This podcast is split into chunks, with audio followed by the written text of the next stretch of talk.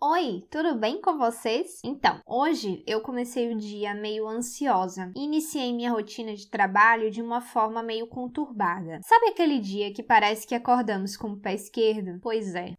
O que faz a diferença de um momento ruim para um dia todo ruim é o quanto você deixa isso afetar o seu ambiente, o seu trabalho e principalmente a sua mente. É muito importante o entendimento de que você afeta o ambiente e ele te afeta. Se o ambiente ele está meio bagunçado, você provavelmente vai ficar desconfortável nele. O mesmo acontece com a nossa mente. Quando temos consciência de que essa influência ocorre, entendemos a importância de espaços que nos proporcionam proporcionem equilíbrio emocional, estímulos para concluirmos nossas metas pessoais e que sejam coerentes com as atividades ali exercidas. Ou seja, a nossa casa, ela precisa transmitir conforto, aconchego. O escritório, ele precisa estimular nosso foco, clareza, proatividade e etc. E é por isso que eu resolvi compartilhar com vocês um pouco do que eu faço para mudar essa atmosfera e a minha mente para sintonizar no que eu preciso fazer e o principal, fazer com prazer. Você já ouviu falar em aromaterapia? Trata-se de uma prática terapêutica que se baseia no uso de óleos essenciais para criar estímulos olfativos capazes de amenizar problemas psicológicos e físicos. Os seus principais benefícios são redução de estresse, melhoria da qualidade de vida, aumento do bem-estar físico e psicológico. E esse é o meu segredinho para dias que começam assim, meio bagunçados. Me sinto confortável coloco uma música relaxante, duas gotinhas de óleo essencial de lavanda na palma da mão, aí fricciono, respiro aquele aroma. Cinco minutinhos depois eu já estou outra pessoa. Eu aplico também no ambiente com um difusor e tudo muda de energia. É incrível, juro. Criar experiências aromáticas como essa que eu dei, seja em sua casa, no seu ambiente de trabalho, por exemplo,